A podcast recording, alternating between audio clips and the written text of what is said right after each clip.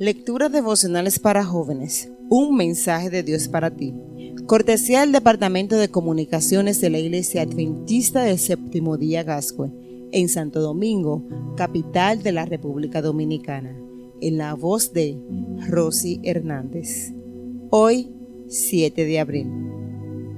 La distinción que importa. Los sacerdotes de este país tuercen el sentido de mis enseñanzas y profanan las cosas que yo considero sagradas. No hacen ninguna distinción entre lo sagrado y lo profano, ni enseñan a otros a distinguir entre lo puro y lo impuro. Ezequiel 22:26.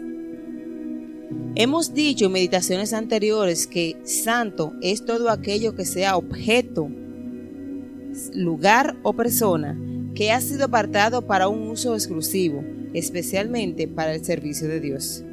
Profano sería lo contrario, es aquello que puede ser usado de manera descuidada y sin sentido para cualquier propósito. De hecho, no hay nada malo con lo profano, simplemente no ha sido apartado. Algunas versiones de la Biblia dicen común en lugar de profano. El versículo de hoy señala que algunas personas sufren de confusión, no saben distinguir entre ambas categorías. Si lees los versículos anteriores y siguientes notarás que había cuatro grupos de personas que sufrían de este problema. Profetas, sacerdotes, gobernantes y el pueblo. De los profetas dice, ocultan la verdad como quien blanquea una pared, dicen tener visiones y anuncian cosas que resultan falsas. Si sumamos esto a lo que se había dicho de los sacerdotes, el panorama no resulta muy halagador para el pueblo. La gente del pueblo se dedica a la violencia y al robo.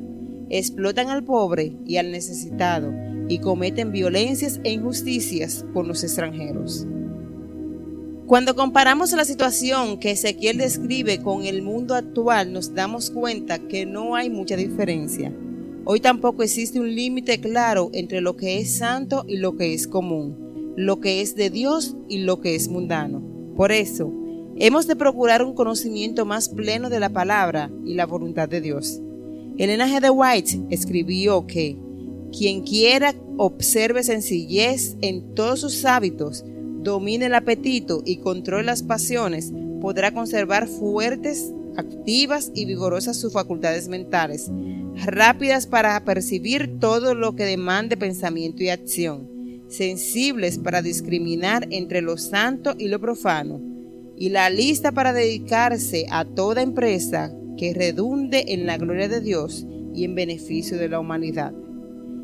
El mensaje de Dios para ti hoy es, mi relación contigo es especial, es sagrada, no permitas que nada ni nadie que sea común interfiera entre nosotros.